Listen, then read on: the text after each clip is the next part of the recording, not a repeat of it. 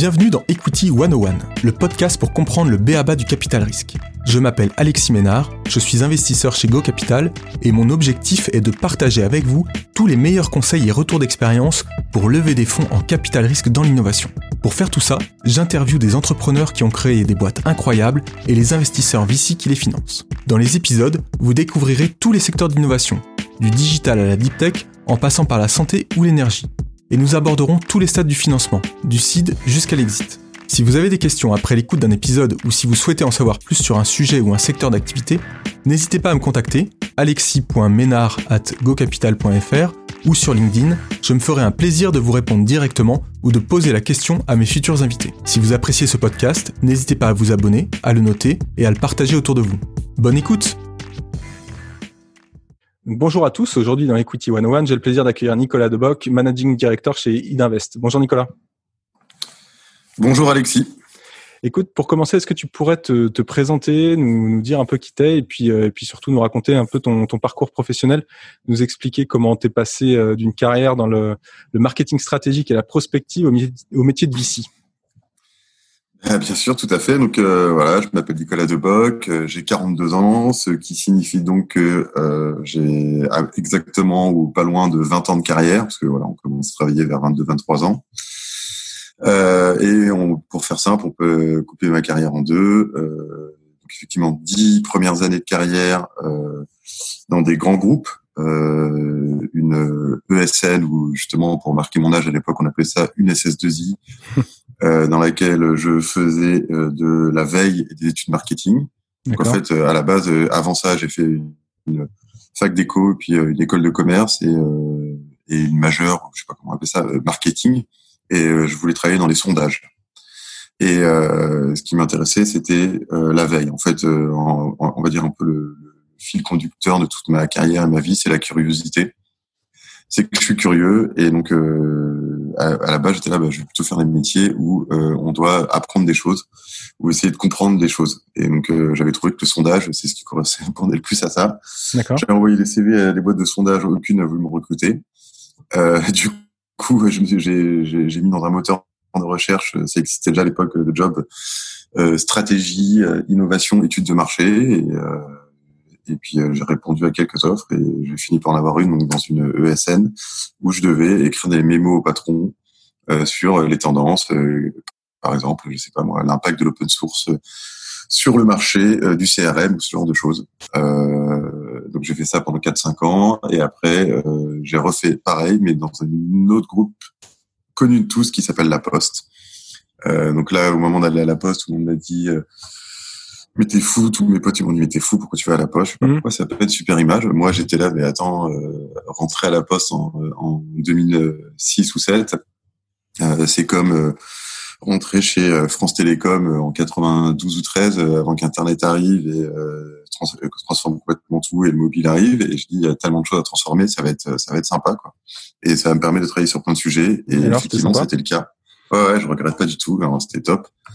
Euh, donc euh, pareil, même principe. Euh, j'étais à la direction d'innovation euh, slash stratégie, et une grosse partie de mon travail consistait à un peu suivre ce qui se passe et, voir les tendances et écrire des mémos pour pour les patrons, le PDG du groupe et après la poste, ben, il y, a une banque, enfin il y a, le colis et dire ben voilà quel va être l'impact du e-commerce sur le colis, quels sont les nouveaux business models qui émergent avec je sais pas moi le dropshipping, qu'est-ce que ça veut dire pour le colis, qu'est-ce que le Bitcoin voudrait dire pour la banque. Et j'étais sur des tendances assez longues et c'était plutôt plutôt cool. Euh, j'aimais. C'est ça qu'on appelle la prospective. Hein ouais, voilà. En gros, c'est euh, tu. Alors effectivement, c'est pas un métier qui est fait pour les doueurs. Et euh, euh enfin, c'est pas un endroit où tu dois créer des choses. C'est plutôt un endroit où tu dois plutôt essayer de, de, de penser et ouvrir ouvrir les ouvrir l'esprit euh, en disant ben, quelles sont les tendances à, à moyen terme. Après, pour faire ça, ben, il faut, euh, c'est pas que lire des choses, il faut passer du temps avec les gens qui construisent euh, le futur. Euh, et ben, c'est pas mal de gens dans les startups, ou en tout cas, ça l'était à l'époque, ça l'est peut-être de moins en moins.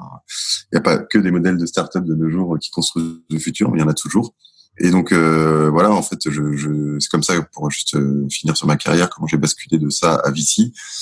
Euh, il se trouve que la Poste avait une filiale euh, à l'époque, c'était une filiale de la Poste qui s'appelait Xange, enfin qui s'appelle toujours Xange, mais qui n'est plus une filiale de la Poste, qui faisait du capital risque.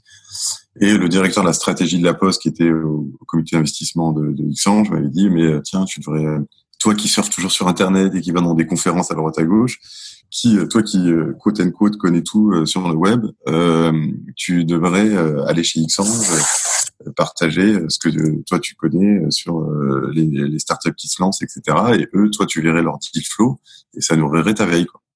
Et c'est effectivement ce que j'ai fait. Donc au début, j'étais prêté euh, avec option d'achat, comme on dit dans le foot. En gros, j'étais payé par la poste, mais je passais une ou deux journées chez Xange. Euh, et je disais, quand il disait, ah, on regarde telle boîte, ah ben ouais, j'ai vu qu'il y avait un tel aux États-Unis qui faisait ça ou un tel en Allemagne parce que voilà, j'avais la chance d'avoir un métier où j'étais payé pour pour lire et aller dans des conférences. Et, euh, et ben ça, on s'est bien entendu avec les équipes d'Ixange. Il m'avait dit on, on t'aime bien, moi aussi. Il m'a dit bah, dès qu'on lève un nouveau fonds, euh, on te recrute, euh, ce qu'ils ont fait. Et donc là, à l'âge de 33 à 34 ans, j'ai basculé euh, dans ma seconde carrière, donc celle de, de VC à temps plein. Euh, et que donc j'ai commencé chez Xange, comme je viens d'expliquer, et après j'ai suis passé de l'autre côté de la Manche chez Balderton Capital, qui est un des, des gros fonds pan-européens ouais, à Londres. J'ai eu, euh, j'ai eu euh, Caillé en interview sur, sur, le, sur le podcast, effectivement. Voilà, exactement. Donc, elle a dû vous expliquer. Et bah, Caillé, elle m'a succédé. Euh, euh on, elle avait bossé un, un, été avec nous, on s'était bien entendu. Euh, et donc, moi, j'avais poussé pour qu'on la, pour qu'on la recrute. Et euh, malheureusement, je lui ai fait un faux plan parce que quand on l'a recruté, très peu de temps après, je suis même en même temps, je suis, j'ai quitté Balderton pour rejoindre Idinvest et maintenant, ça va faire à peu près deux ans que je suis chez Idinvest. Génial.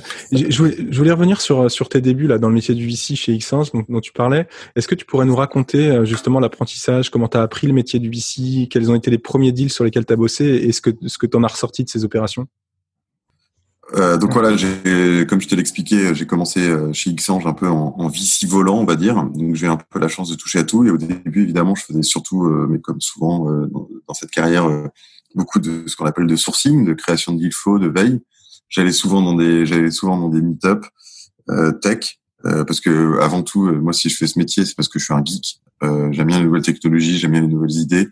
Et donc, j'aime bien traîner dans ces milieux-là, essayer de voir quels sont les sujets chauds de demain.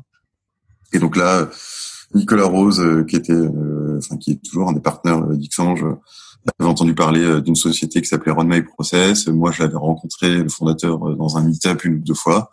Et c'est le premier sujet sur lequel je me suis attelé à dire bah, on va creuser plus. Et où j'ai suivi tout le process. et donc j'ai appris que c'était une cap table. J'ai appris, voilà, mais en fait, qu'est-ce que ça veut dire simplement quand on dit un tel a levé tant d'argent, ça veut dire c'est une augmentation de capital. Donc comment ça marche, le pré-money, le post-money, enfin les bases du métier, quoi.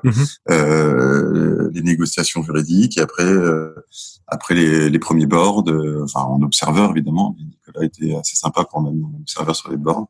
Donc ça, été mon tout tout premier deal et j'étais, je veux dire, même pas encore euh, salarié euh, d'Xpange au début. C'était, j'étais salarié de la Poste, mais le premier deal sur lequel j'ai bossé, on va dire de A à Z. Euh, après, il se trouve que euh, à cette même période, moi, je me suis pas mal intéressé au fintech. Euh, parce que euh, bah, pourquoi? Parce que j'avais pas mal de, de donc là on parle, j'avais commencé à m'intéresser par le fintech en 2006, 2007, 2008 parce que j'avais pas mal d'amis qui travaillaient dans la finance. Je trouvais qu'ils gagnaient beaucoup d'argent alors que je les trouvais pas plus intelligents que les autres. Donc j'étais là, il y a un truc, c'est pas normal. Euh, donc il faut il faut creuser ce qui se passe là-dedans. Et donc j'avais euh, j'avais un peu étudié euh, tout ce monde naissant qui s'appelait pas fintech à l'époque, euh, du peer-to-peer lending, euh, des nouveaux moyens de paiement, ce genre de choses. Et, euh, et à l'époque, c'était un peu l'époque des blogs. donc j'avais commencé à écrire sur un blog. C'était le début de Twitter aussi. On n'était pas beaucoup en 2007 sur Twitter à parler de ça. Et donc en fait, en parlant beaucoup de ces sujets, euh, bah, je me suis, je me suis fait, j'ai eu beaucoup de deal flow entrants dans les fintechs parce que bah, finalement il y avait moins de boîtes à l'époque déjà. Et elles ah ben j'ai vu que tu avais parlé de ça et donc les gens me contactaient. Euh, et puis aussi, euh, j'allais dans les conférences euh, qui s'appelaient pas des conférences de fintech, mais qui étaient des conférences de fintech sans le dire quoi. J'avais aussi créé avec d'autres gens une sorte de think tank qui s'appelait le Barcamp Bank où on brainstormait sur ces sujets. Euh, et tout ça, ça m'a créé un réseau qui fait que j'ai eu beaucoup de deal flow fintech. Et donc, euh, pour continuer cette question, euh, qu'est-ce que mes premiers deals chez Exchange et tout, ça a beaucoup été dans le monde des fintech, parce que le premier deal que j'ai fait, ça a été Currency Cloud, qui est une boîte qui existe toujours et qui vient de faire, je crois, une belle levée de 80 millions là récemment. Euh, et ça, ben, c'est parce que voilà, je j'ai fait un bon contact avec Antemis, qui était le seul fonds à l'époque qui, qui, parlait beaucoup de fintech et c'était un de leurs investissements. Et ben, ils m'avaient, ils les avaient présentés, j'avais réussi à convaincre en interne d'investir dedans. Euh, et c'est aussi au même moment où on a commencé à avoir pas mal de titres entrants sur euh, sur les fintechs françaises. Et donc euh, là c'était plus avec Cyril Bertrand où j'ai beaucoup travaillé sur euh, Ledger et Lydia qui sont maintenant a posteriori de succès. Enfin on verra à la fin. C'est toujours à la fin qu'on paye à la fin du bal qu'on paye les musiciens comme on dit. Mais bon disons que c'est des boîtes qui ont des belles trajectoires. J'ai travaillé sur la ruche qui dit oui sur AB Testi et puis aussi parce que j'en ai marre euh, des VC qui parlent toujours que, que des boîtes qui réussissent. Un des, un des investissements que j'ai fait là-bas, qui malheureusement est mort, euh, qui s'appelait Prêt à changer, euh, qui était exactement la même chose que Vinted, mais qui a moins bien marché. Euh, mais voilà, enfin, je veux le dire parce que bah, déjà, c'était très dur à la fin pour pour les fondateurs, même si moi j'étais plus chez Xange, j'ai un peu échangé avec eux. C'est un des moments difficiles. Et, et malheureusement, je trouve qu'on n'en parle pas assez parce que c'est quand même une grosse partie du métier. Hein. Oui, euh, tout à fait. On dit toujours que on a une boîte qui rembourse euh, les dix autres. Euh, alors c'est pas vrai que les dix autres meurent toujours, etc. Mais voilà, ça arrive aussi quoi. Et euh, un VC qui vous dit qu'il fait que des deals qui réussissent, euh, ben, c'est faux. C'est bizarre. ouais. Écoute, non, super intéressant sur le sur le démarrage. Aujourd'hui, tu travailles chez chez Idinvest, donc tu disais depuis un peu moins de deux ans ou depuis deux ans. Est-ce que tu peux nous présenter rapidement Idinvest et puis votre thèse d'investissement? Ouais, bien sûr. Euh, alors, Ininvest, bah, on est, on va dire, euh, un VC euh, vraiment plain, euh, plain vanilla, comme on dit en franglais. Donc, un VC de série A, série B, et même, mais là, c'est, pas mon équipe, mais on a une autre équipe qui fait du, du ce qu'on appelle du growth, donc qui s'appelle Euraseo Growth, parce qu'on fait partie de la, de la famille Euraseo. Donc, ça, en, en français ou plutôt en, en, en argent, ça veut dire quoi? C'est-à-dire qu'on est capable de faire des des tickets qui démarrent à 2 millions, euh, qui vont être, on va dire, du cible un peu gros. Puis des, des, des, séries A entre 5 et 10 millions, parce que c'est un peu ça le, tarif en ce moment. Euh, des séries B entre, entre 10 et 25.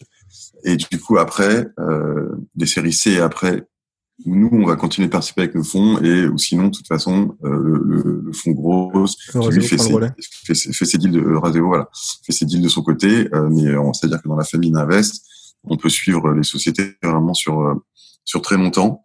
Euh, bah, c'est un des fonds qui, est, euh, qui existe depuis plus de 20 ans à Paris, qui a eu la chance d'être dans des très gros succès. Alors, quand on parle de très gros succès dans mon tech, on parle de vieux succès, mais parce que ça met du temps de faire un IPO. Mais bon, il y a eu trois ou quatre seulement IPO Nasdaq de sociétés françaises et euh, Invest et, dans, dans, deux de celles-là avec, avec Talent et Criteo. Euh, vous avez fait le seed et Talend aussi.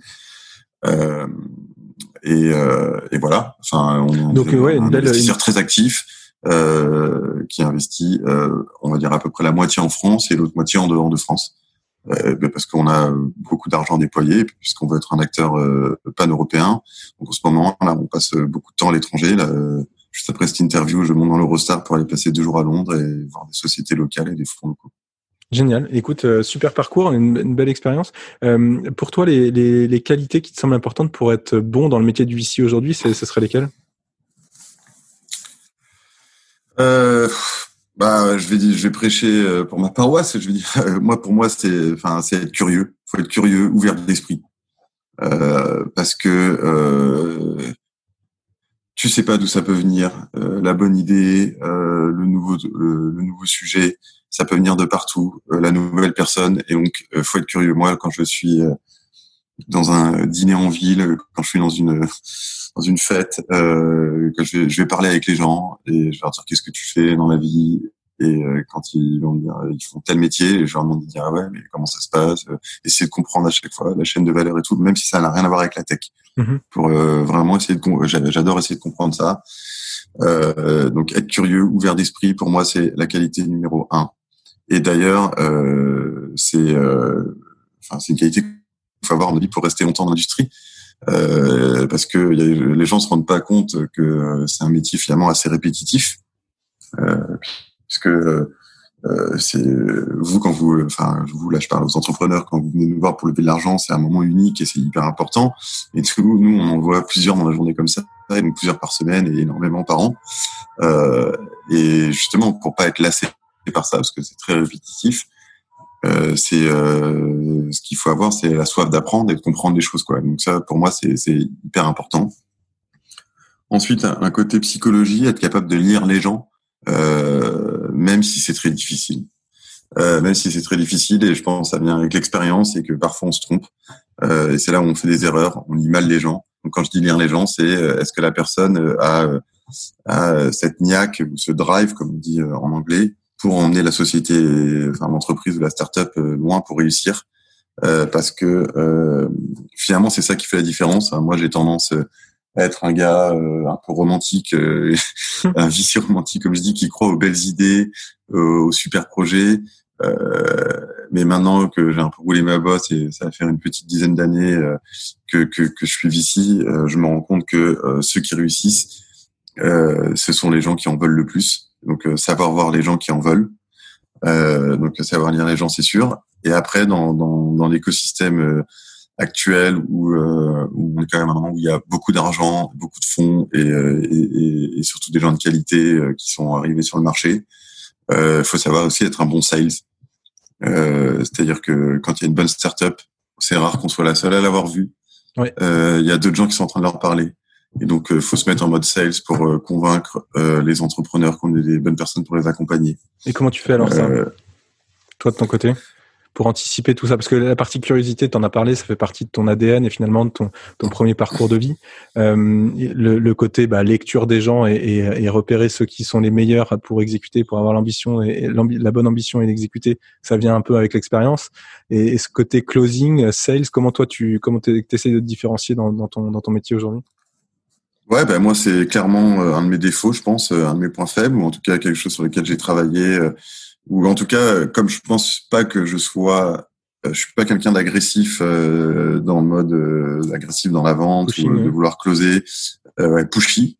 mais je dis pas que c'est mal d'être pushy. Hein. Je, moi, pour moi, les très bons VC autour de moi, ils sont très pushy et c'est comme ça qu'ils rendent les bons deals. C'est juste que moi, je suis pas hyper bon dans ça. Donc déjà, un, je me soigne et j'essaye de l'être un peu plus.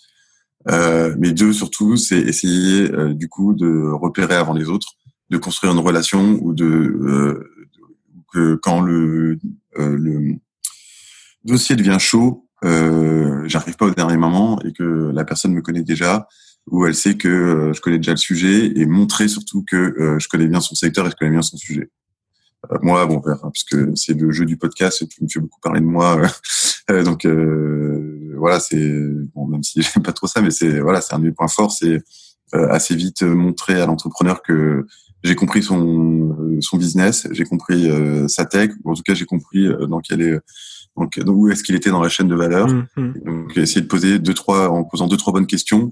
Parfois tu tu vois si tu as ouvert un peu l'étincelle euh, chez l'entrepreneur ou l'entrepreneuse. Hein, à chaque fois je parle masculin, mais heureusement il y a de plus en plus d'entrepreneuses. Euh, qui disaient ah, ok il a compris ce qu'on fait ou, ou il est pas en train de me bullshiter donc euh, voilà, moi ma méthode c'est de montrer que j'ai compris euh, j'ai compris ça, mais mais euh, évidemment je suis pas tout seul, donc je gagne pas tous les coups et, et non c'est quelque chose qui s'apprend d'être un bon sales. Être c'est être empathique, montrer qu'on a compris les problèmes de l'autre. Enfin c'est les méthodes de sales classiques d'un sales grand compte. Hein. Mais oui, oui. Et toi, toi, tu te différencies finalement sur euh, sur cette euh, valeur ajoutée potentielle pour l'entrepreneur de t'avoir à ses côtés, c'est-à-dire d'avoir une bonne compréhension de ses enjeux stratégiques et d'être capable d'apporter un regard un regard pertinent sur sur sur tout ça. Euh, si, si j'ai bien. Ouais, aussi la bien et aussi la bienveillance. Euh, moi, j'essaie de montrer que je suis vraiment bienveillant, humble. parce que bah voilà, enfin c'est sur ça qu'il faut se différencier. sur le long terme, moi je pense que enfin une fois qu'on est euh, qu'on a convaincu un entrepreneur d'aller avec nous et que nous qu'on s'est convaincu d'aller avec lui, euh, on va être longtemps ensemble avec des hauts et des bas. Euh, et que euh, je pense que le rôle premier du VC, c'est de donner confiance. alors, enfin, en tout cas, c'est peut-être pas le rôle premier, mais moi, c'est celui que je veux prendre et c'est celui où je, je pense que je peux apporter, c'est de donner confiance à l'entrepreneur euh, parce que nous on voit euh, on voit tout ce qui se passe et on voit que c'est difficile, que toutes les boîtes réussissent pas. Encore une fois, je répète. les gens disent tous Madines, TechCrunch et les levées qui s'enchaînent. Euh, mais c'est pas un fleuve tranquille et puis on voit pas quand, quand ça va pas. Mais euh, du coup, euh, mais pour que l'entrepreneur réussisse, faut qu'il regarde au loin et vers le haut ou en haut et à droite, hein, comme sur les les mappings de compétition, ça me fait rire à chaque fois qu'ils se mettent en haut à droite, mais bon, en tout cas, faut qu'il se, faut regarder loin devant et, et être persuadé qu'ils vont réussir. Et moi, je pense que une un des rôles importants du euh, du board member, du VC, c'est de c'est de, de continuer à, ce que le fondateur ait confiance en lui, confiance à ce qu'il fait. Et en gros, un peu, faut se dire, il est en train de marcher sur un fil, c'est un funambule. Et nous, on doit lui dire non, mais regarde devant, c'est bien. Ne regarde pas à droite et à gauche. Ou si tu regardes à droite et à gauche, on va mettre des filets pour te rattraper. Ou euh, t'as pas de risque, ou prends les risques. Euh, on sera là pour soutenir. Quoi. Donc euh, c'est vraiment, ce côté-là, moi, que, que que j'essaie de mettre en avant. Génial. Je voulais, je voulais finir sur, le, sur la partie euh, finalement euh, euh, la manière dont tu dont tu t'organises. toi, tu quand les secteurs de tes, tes, secteurs de prédilection que, que tu que tu que tu revendiques, c'est c'est plutôt SaaS, fintech, crypto, marketplace. C'est ce qu'on peut trouver notamment sur ton LinkedIn. comment tu comment tu t'organises au quotidien pour continuer à apprendre sur ces sujets? Comment t'organises ta veille? Combien de temps ça te prend dans la journée, etc. C'est c'est quoi ton organisation perso là-dessus? Euh, ouais, alors attends, enfin juste, euh, ouais, enfin, je mets pas mon LinkedIn si souvent à jour. Non, mais c'est vrai qu'historiquement, enfin, historiquement, j'ai été, euh, j'ai été très connecté euh, sur les fintech et sur les cryptos. j'ai la ça, juste, je fais une parenthèse, mais merci la Poste hein, d'avoir été payé pour faire la prospective. j'ai dû, je me suis retrouvé très tôt à, à, à, à être avec le, dans le milieu des des cyberpunk euh, et à réfléchir. Euh, voilà, à l'époque, je travaillais juste pour parce que je trouve que c'est une anecdote intéressante. Je travaillais à la Poste, et notamment la banque postale, sa force, euh, la Poste, c'est la communauté. Euh, c'est d'avoir une communauté proche et de connaître bien les gens dans les villages, etc. Et, et donc j'ai beaucoup lu de choses sur les monnaies complémentaires, c'est-à-dire les gens. C'était un mouvement qui émergeait à la fin des années 2000, qui créait leur propre système monétaire pour créer des systèmes de troc, etc. Et donc, euh, je vais aller dans pas mal de conférences euh, euh, qui parlaient de ça, parce que je trouve que c'est un sujet super intéressant. et, et ben, évidemment, en étant au genre de conférence, eh ben, c'est ici qu'on a entendu en premier parler, parler du Bitcoin et ensuite des cryptos. Et donc, ouais, j'étais là, c'est trop intéressant le sujet, donc j'ai commencé à écrire dessus, à tweeter dessus. Et puis voilà, après ça a créé du deal entrant pareil pour les fintech, quoi. je me suis fait un petit réseau. Euh, donc euh, beaucoup. Euh, donc, pour reboucler sur ta, question, moi c'est beaucoup de Twitter, euh, mon, mon, réseau de prédilection. Euh, je pense qu'il y a des histoires de, de génération. Euh, voilà, il y a des réseaux auxquels on s'accroche. moi, il se trouve que j'ai commencé à être vraiment à fond dans le web en 2006-7, qui correspond à la naissance de Twitter. et et c'était le premier retour sur lequel je suis allé. Et dès le début, j'ai trouvé des gens intéressants à suivre, j'ai appris des choses. Donc j'ai continué à l'utiliser et je pense que, enfin c'est pas je pense, je sais maintenant on a des stats avec euh, les téléphones, c'est l'outil que j'utilise le plus au quotidien euh, depuis 11 ans maintenant. Euh, et ça reste un outil où euh, bah, pour des gens qui sont éternellement curieux comme moi euh, est assez génial quoi. Si on sait qui suivre et si on est et si on est prêt à accepter la sérendipité. Moi, je suis quelqu'un qui suit comme ça, quoi, qui adore euh, passer d'un sujet à l'autre. C'est un défaut, euh, mais j'essaie d'en faire une force, qui est euh, bah, d'apprendre le plus possible. vas-y, vas-y, ouais, je t'en prie, je te finis. Ouais, non, donc comment est-ce que je fais de la veille, comment est-ce que je m'organise, c'est lire beaucoup de choses, donc avec comme source principale, comme je viens de le dire, Twitter. Après, échanger avec des gens, parler avec d'autres VC, parler avec des entrepreneurs. On apprend à chaque fois et on va parler avec un entrepreneur, il va nous et on va apprendre et enfin et en plus ça va être du cross euh, de la cross fertilisation quoi, c'est-à-dire mhm. euh, on va avoir une boîte SaaS et je vais lui dire euh, mais tu utilises quoi comme outil d'acquisition, tu fais quoi comme stratégie d'acquisition? Et il va me dire bah j'utilise tel outil et je dis ah bah tiens je connaissais pas et je vais m'enseigner sur tel outil et du coup hop ça me je vais commencer à, à, à apprendre pas mal de choses sur les outils de, de Martech ou d'AdTech par exemple etc etc quoi euh, c'est parler, c'est enfin en gros c'est parler, et écouter quoi. C'est mmh, la mmh. base d'apprendre quoi. Non, mais puis ça, ça reboucle avec ta, ta, ta personnalité et ta, ta curiosité. Euh, je voulais qu'on prenne un peu de temps pour, pour parler des fintech parce que le bon, alors c'est c'est des, des secteurs qui couvrent un large domaine d'application et souvent sur des business qui sont qui sont réglementés. Et mais euh, c'est c'est c'est la plupart du temps c'est des sociétés qui, qui qui sont très gourmandes en capital. Est-ce que tu pourrais nous expliquer pourquoi en fait? Est-ce que c'est c'est principalement l'impact de la réglementation sur ça ou il y a d'autres choses? Ouais, alors les fintech, ben, comme je te l'ai expliqué au début, c'est un secteur que j'ai eu la chance de voir naître. Euh, enfin, naître. Euh, je suis sûr qu'il y en avait. Une, enfin, évidemment, PayPal, c'est la première des fintech, et puis même euh, le mec qui a inventé la carte à puce, qui est français d'ailleurs, Moreno, c'était aussi des fintech, donc ça veut rien dire. Mais bon, on va dire cette vague actuelle. J'étais au tout début. et bah, au début, non, justement, il n'y avait pas tant de besoins en capital. Euh, dedans. Hein, euh, c'était c'était un secteur un peu comme les autres, mais oui, effectivement. Enfin, je pense que tu as donné la réponse dans la question. C'est il y a, y a les besoins réglementaires qui sont euh, qui sont assez importants. Et aussi derrière, en fait, non, c'est que maintenant il y a de plus en plus de fintech. Ça reste un jeu de distribution, euh, c'est-à-dire euh, qui je veux être devant les yeux de l'utilisateur final et ça, ça coûte cher de nos jours euh, parce que euh, c'est un peu un océan rouge entre guillemets les fintech. Hein. Euh, il n'y a pas une néobanque, il y en a, il y en a dix et elles lèvent toutes pas mal d'argent.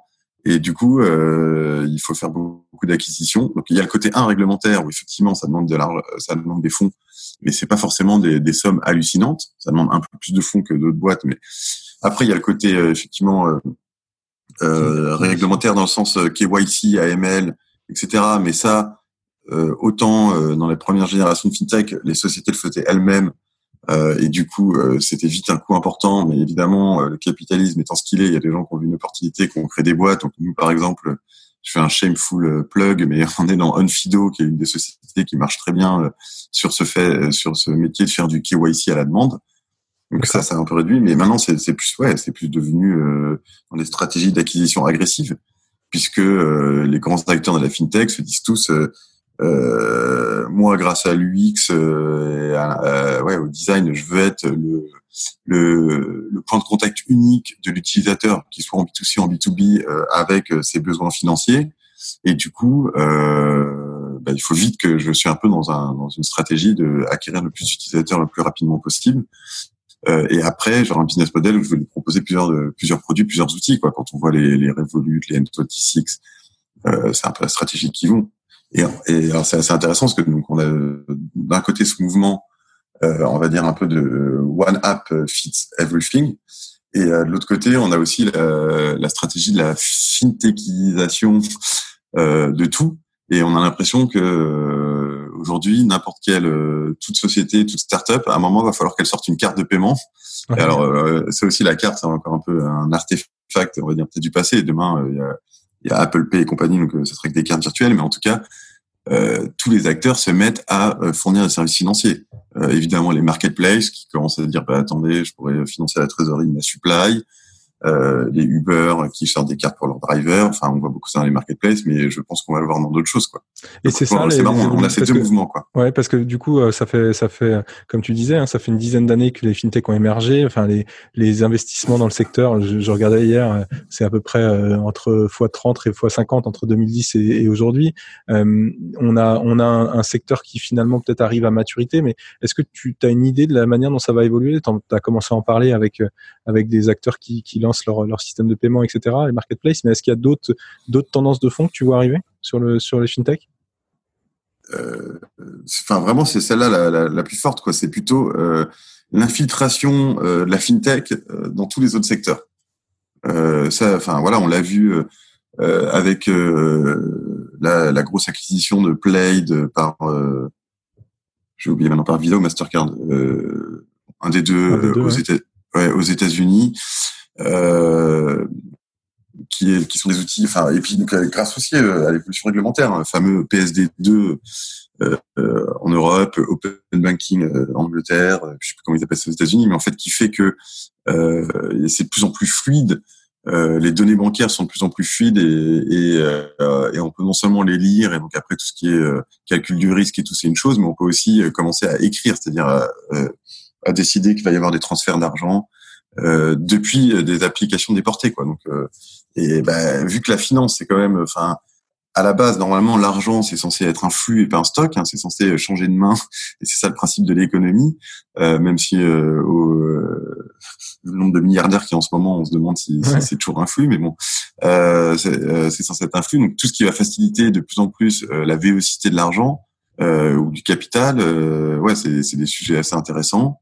Après, effectivement, comme je l'ai dit tout à l'heure, j'ai l'impression que va y avoir un peu l'application euh, du quotidien. Est-ce que ça va être Revolut? Est-ce que ça va être euh, dans B2B euh, Est-ce que ça va être Conto? Qui est l'application où je rentre, où j'ai besoin de gérer mon argent.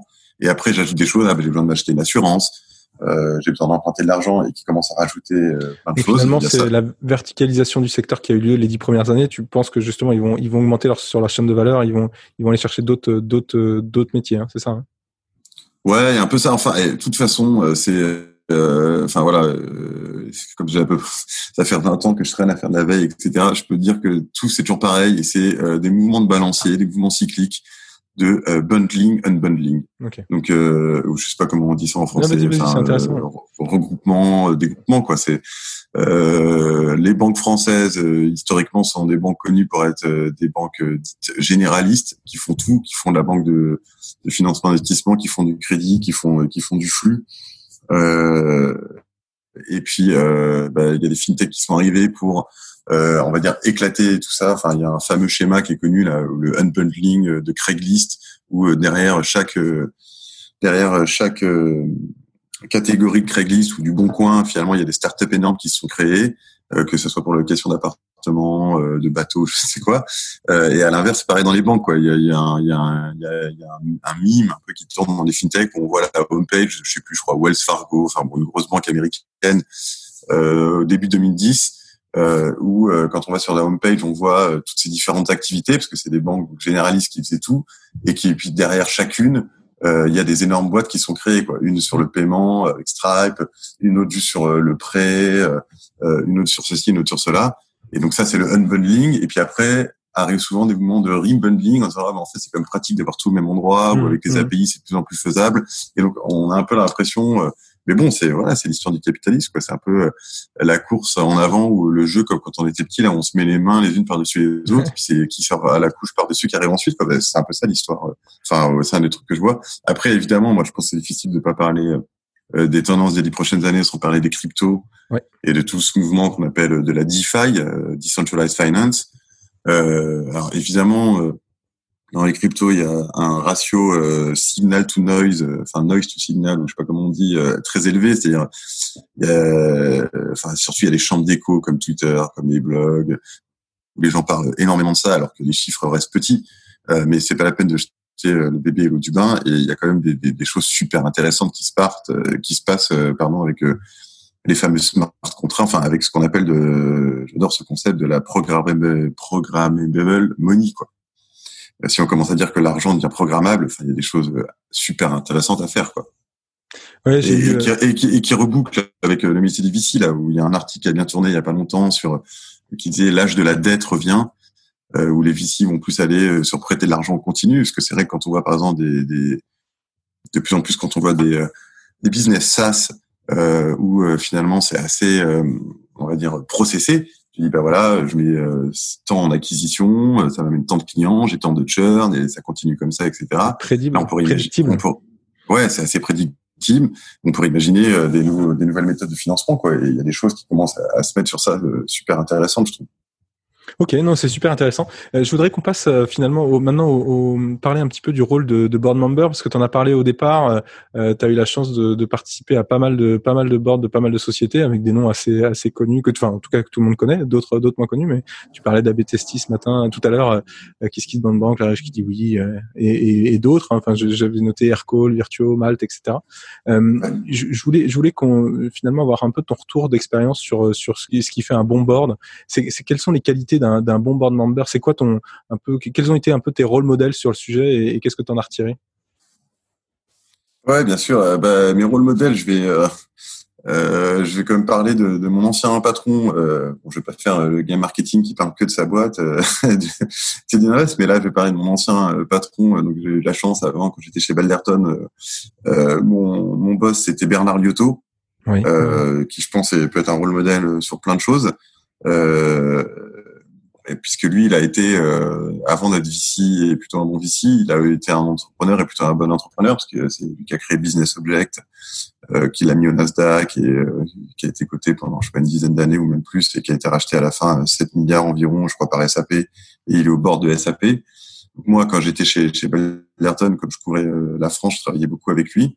Donc, euh, lui, ça a été clairement un, un, de mes un de mes rôles modèles en tant que board member. Et est-ce que ben, ce que j'ai appris avec lui, bah, déjà, c'est d'être calme. Euh, c'est quelqu'un qui est toujours calme euh, quand il y a des mauvaises nouvelles et euh, quand il y a des bonnes nouvelles. parce que voilà, je pense que le board, ça vient pas tout, ça vient pas tous les tous, les jours. Enfin, évidemment pas toujours, tous les mois parfois. Ça, c'est d'ailleurs, c'est un truc que j'ai appris avec lui. C'est lui, il faisait des boards très courts, mais tous les mois quand on rentrait dans des dans des sociétés très jeunes. Et c'est quelque chose que j'ai que j'ai repris euh, versus euh, pour pour tout le monde, hein, versus un, un, rythme plutôt euh, trimestriel d'une manière générale, si on si on regarde le, le la moyenne. Ouais, trimestriel ou même même moins, hein, trois fois par an, deux fois par an. Enfin, plus la boîte grossit, moins ça peut être. Donc tous les mois, évidemment. après, faut pas être idiot. Si on fait un rapport tous les mois, faut pas demander aux entrepreneurs de euh, de préparer un, des slides dans tous les sens, des analyses croisées dynamiques de leur business dans tous les sens tous les mois, parce qu'il faut qu'ils fassent tourner la boîte. Mais ça permet d'avoir un point de une heure, une heure et demie tous les mois euh, et traiter des sujets euh, chauds. Euh, donc euh, voilà, ça c'est quelque chose que j'ai appris avec lui. Euh, et donc, comme je te disais, euh, comme euh, les bornes, c'est pas si fréquent, à part cette exception quand on est en cible, on en fait assez fréquemment, c'est de pas être dans les excès, en disant oh là là, tout va hyper mal ou tout va hyper bien et tout. C'est un peu d'essayer d'être la personne calme, qui montre qu'on est là pour le pour longtemps et, et qui pousse quand même les fondateurs à être ambitieux, leur dire mais c'est bon, j'ai confiance, j'ai confiance en ce que vous faites. Ou alors et, puis après, donc ça c'est plus sur on va dire des choses méta long terme. Et après sur euh, sur le, quotidien, c'est plus, euh, bah, on a la chance comme on est euh, assis à plusieurs bornes, on a déjà vu l'histoire, de bah, d'avoir du réseau, de dire oui, bah, attention, euh, quand vous recrutez un head of sales aux États-Unis, on a tous vu des sociétés qui sont que quelqu'un qui coûte très cher et qui part très vite, donc ne pas s'enflammer sur le premier qu'on a vu. Enfin, bon, je sais pas, c'est des exemples un peu mmh, un mmh. peu comme ça. Après, moi, je pense que le rôle quand même vraiment euh, du, du autour de la table, euh, c'est, euh, enfin, moi, je pense que un VC, la première raison, la, la première chose qu'il doit faire, c'est faire en sorte que la société n'ait plus n'ait plus de cash, parce que la seule et unique raison pour laquelle une, une société meurt, c'est parce qu'elle a plus de cash. Donc, euh, euh, on peut tourner, euh, lire tous les livres de management dans tous les sens, dans tous les sens. C'est euh, c'est la c'est la règle numéro un. Et, euh, et, donc, je pense que un des rôles de, du board member, c'est évidemment d'anticiper ça. Enfin, évidemment, c'est aussi le rôle du CEO, du CFO quand il y en a, et toute la boîte de penser à ça, mais de voir un peu loin, dire ok, mais on est d'accord que si on prend cette décision, euh, le burn il va augmenter, donc ça réduit notre, ça, le moment où on va devoir relever. Euh, et euh, est-ce que quand on va aller sur le marché pour relever, est-ce que euh, on sera dans une bonne situation ou pas? Enfin, c'est voilà, éviter de se retrouver anticiper pour éviter de se retrouver dans les mauvaises situations pour lever du cash et lever du, et lever du capital dans des, dans mauvaises situations. Euh, ensuite, moi, je pense que les choses à faire autour d'un board, c'est, je répète encore, c'est rester calme, pas trop parler. Euh, déjà, en plus, il y a des boards, il y a pas mal de monde. S'il y a plusieurs fondateurs, s'il y a plusieurs fonds, euh, et ça sert à rien de parler pour pouvoir parler, enfin, pour répéter, euh, aller dans le sens de ce qu'a dit une personne avant. Euh, c'est essayer de parler juste, euh, même si quelqu'un a dit ce qu'on voulait dire et, on pensait qu'on pouvait mieux l'exprimer, bah, c'est pas grave, on dit pas, parce que voilà, on n'a pas de temps à perdre avec tout le monde et il faut pas faire, faut pas faire perdre de temps, surtout aux, fondateurs. Donc c'est vraiment laisser laisser chacun s'exprimer, mais que chacun pense à, à, à, accaparer la parole et, à pas passer de temps sur les sujets qui qui en valent pas la peine. Non, super intéressant. vas-y, vas-y. Pour se concentrer vraiment sur euh, pour se concentrer vraiment sur euh, bah, la prise de décision, quoi. Aider les aider les fondateurs dans euh, en prendre des décisions. Donc normalement, idéalement, et enfin moi j'estime que c'est le rôle de tout board member, c'est d'avoir l'une deck, enfin le board pack, comme on dit, faut utiliser le jargon avant, Euh, même moi-même, j'ai la chance là chez Inervé, j'ai cinq participations pour l'instant. Euh, sur les cinq, pour l'instant, j'en ai euh, j'en ai trois et j'essaie de convaincre les deux dernières euh, qui me donnent accès en temps réel à un dashboard. Mhm. Donc ça veut dire que euh, un, un, tableau de bord de leur activité. C'est-à-dire que moi, je suis pas genre, j'attends pas une fois tous les, trimestres, voilà. Pour, donc je regarde ce qui se passe et, et avant le board, je sais déjà un peu bah, les problèmes ou les bonnes choses qu'il y a eu et du coup, voilà, dire au board member, bah, enfin, je veux dire au, au au CEO euh, bah, de quel sujet tu veux parler euh, cette fois-ci et, et qu'on descende ce sujet-là. Et quelle, quelle est ta, ta, recommandation pour structurer un board justement quand tu es en seed, série A, quand tu es dans les premiers tours euh, Qu'est-ce qui te paraît le plus pertinent, qui apporte le plus de valeur et les, les modèles qui marchent le mieux? Bah, je sais pas, je suis pas. Euh, ce qu'on dit en général, c'est d'essayer d'avoir un nombre impair de personnes, euh, parce que bah, pour pas.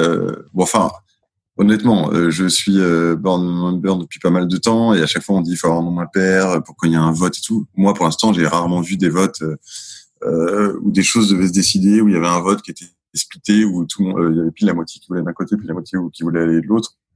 Je pense que c'est plus vrai plus tard dans la vie de la société si parfois les choses vont mal ou s'il y a vraiment euh, des décisions importantes à prendre euh, qui peuvent euh, être très mauvaises pour certaines personnes autour de la table. Où là, ça joue, mais en général, et heureusement, quand on est en C, en Série A, tout va bien. puisque on a levé de l'argent, on est en hyper croissance, même l'argent qu'on a levé sert à continuer à, à, soutenir la croissance. Donc, en général, tout le monde est assez aligné. Euh, mais bon, on dit en général c'est un, paire de personnes. Euh, ouais, et puis en gros c'est de pas être trop trop nombreux autour de la table ou en tout cas, je dis ça, euh, si, si, enfin, moi aussi d'un autre côté, j'aime bien essayer d'amener des gens plus jeunes dans l'équipe avec moi au board pour qu'ils apprennent, parce qu'il faut que tout le monde apprenne le métier. Mais si c'est le cas, c'est de dire, ben, t'es là, mais en observateur et, et, tu, et tu parles pas, quoi. C'est, d'avoir des gens qui, qui respectent le temps des entrepreneurs. Euh, et puis voilà, les conseils, c'est, je, je, me répète, hein, c'est euh, ne pas redescendre tous les chiffres pendant le board, ça chacun les a fait de son côté, et c'est euh, passer du temps sur les sujets qui comptent, quoi, et, et dire euh, et dire aux, fondateurs euh, bah, euh, ou que eux pensent à dire ben voilà sur quoi on a besoin d'aide, sur quoi vous pouvez nous aider. Mmh, mmh. Ok, non, c'est c'est pas, pas, mal pas mal de choses à reprendre, je pense. Euh, pour pour et, surtout et surtout ne pas créer. Enfin, euh, ça m'est arrivé une ou deux fois d'arriver dans des bornes où il y avait une tension, où il y avait même limite une peur. Euh, et ça, je pense, c'est très mauvais. Une peur. Je sentais que les, les fondateurs avaient peur avant le board bah, parce que euh, certains board members qui étaient là avant nous étaient plutôt sur une stratégie de mettre la pression euh, d'être assez agressif et dire ça va pas, etc.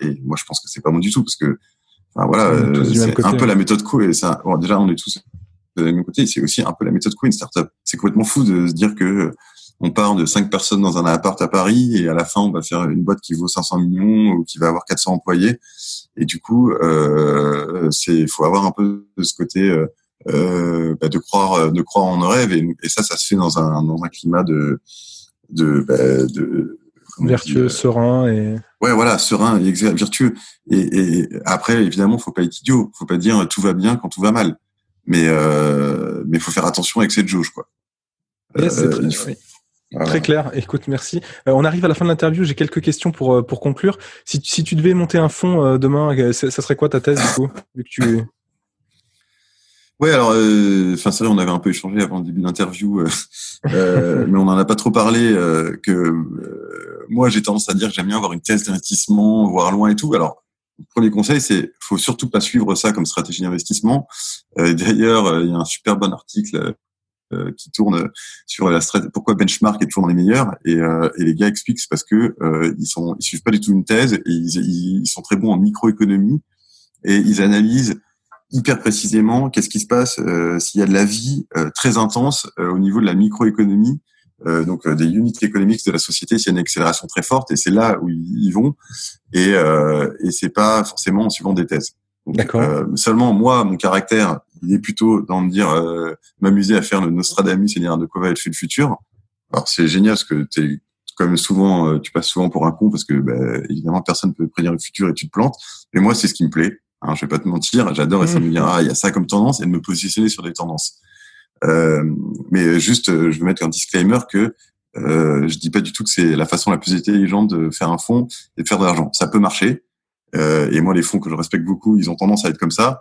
Mais euh, donc, par exemple, Union Square Venture, c'est un fonds qui a pas mal de thèses et je trouve qu'il y a eu des très bons résultats. Euh, mais c'est peut-être la chance et, euh, et ça marche pas à tous les coups. Et si vous voulez être plus, à mon avis, euh, sûr de réussir et de faire des bons fonds, et ce qu'on veut tous, par respect pour les gens qui nous confient l'argent à investir, c'est plutôt en, en, analysant au niveau point de vue microéconomique euh, et donc tout à l'heure aussi, tu me disais euh, quelles sont les thèses euh, d'investissement d'Invest. Il n'y en a pas vraiment, et je trouve ça très bien. C'est euh, justement, il faut se laisser ouvert à investir dans tout secteur, tout type de business model, parce que tu sais pas. Enfin, quand on investit, on est là pour euh, 10 ans en général, même parfois plus. Et donc tu sais pas comment les choses peuvent tourner, et, et tu sais jamais d'où ça peut venir. Donc euh, faut vraiment plus miser sur les personnes, les gens. Quoi. Ouais, Après, moi, si non, mais on retrouve ta, ta, thèse de départ qui était de dire rester très ouvert, très curieux, très très ouvert d'une manière générale. On retrouve ça dans, dans ce que tu dis sur aussi les, les opportunités d'investissement, quoi. Mais bon, après, après, si tu me demandes, là, pour parler un peu, on va dire, euh, si, puisqu'on en est à la conclusion, faire un peu une ouverture. Euh, moi, les sujets qui m'intéressent beaucoup, euh, c'est le cerveau.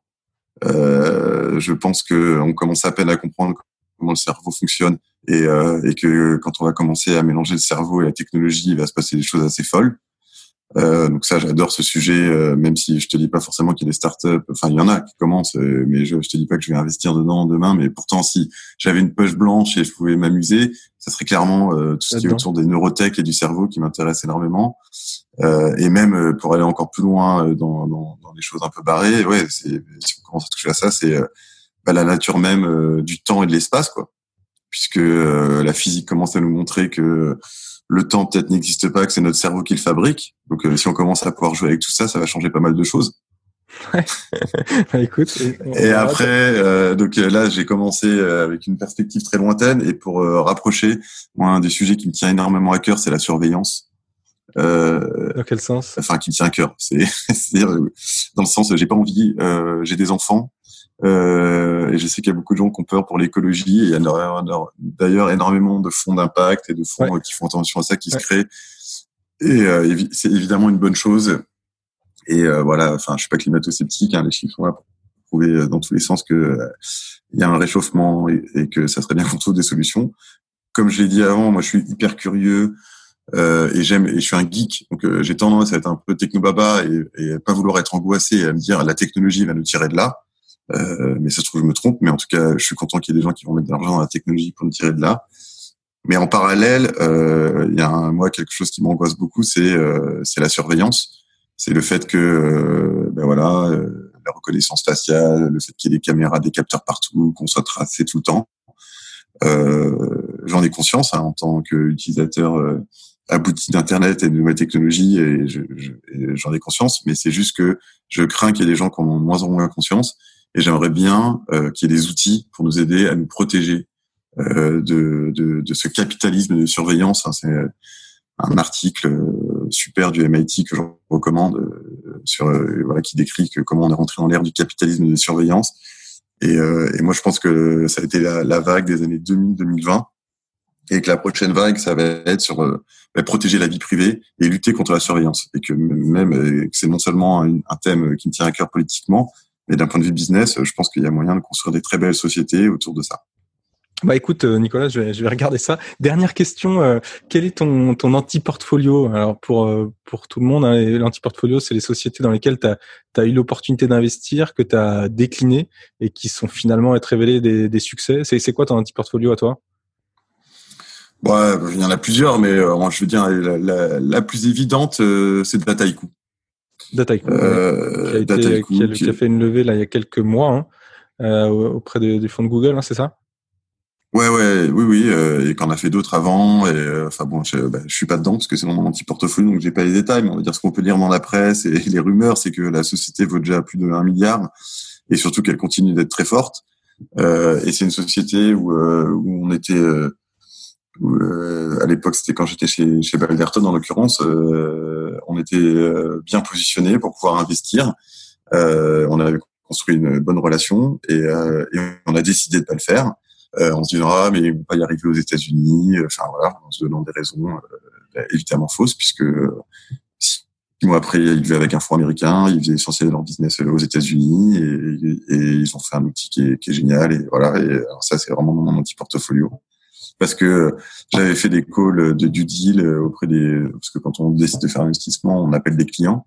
J'avais fait des calls du due deal et les retours étaient étaient euh, excellents. Tout le monde disait l'outil est génial, c'est parfait. Enfin, tout était aligné pour dire que c'était bien, euh, mais on, a, on s'est dit qu'on n'y croyait pas. Et ben évidemment qu'on a fait une erreur. Et tant mieux, évidemment. Enfin, moi je Enfin, si je fais ce métier, c'est que j'ai envie que tous les entrepreneurs réussissent. Ça sera jamais le cas, évidemment, il y en a qui rateront. Mais alors vraiment, moi, ce que je souhaite, euh, que ce soit les bois dans lesquels je suis ou je suis pas, c'est que ça réussisse. Hein. Euh, j'ai tellement de respect pour euh, pour ces gens qui mettent beaucoup de choses à risque, qui mettent tout leur temps dans ça. Que voilà.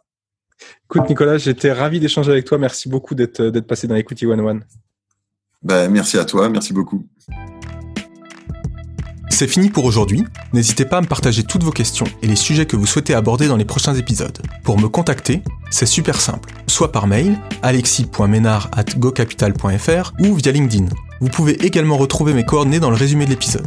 Si vous avez apprécié cet épisode et voulez me soutenir, le plus efficace est de s'abonner et de me mettre plein d'étoiles dans votre appli de podcast favorite.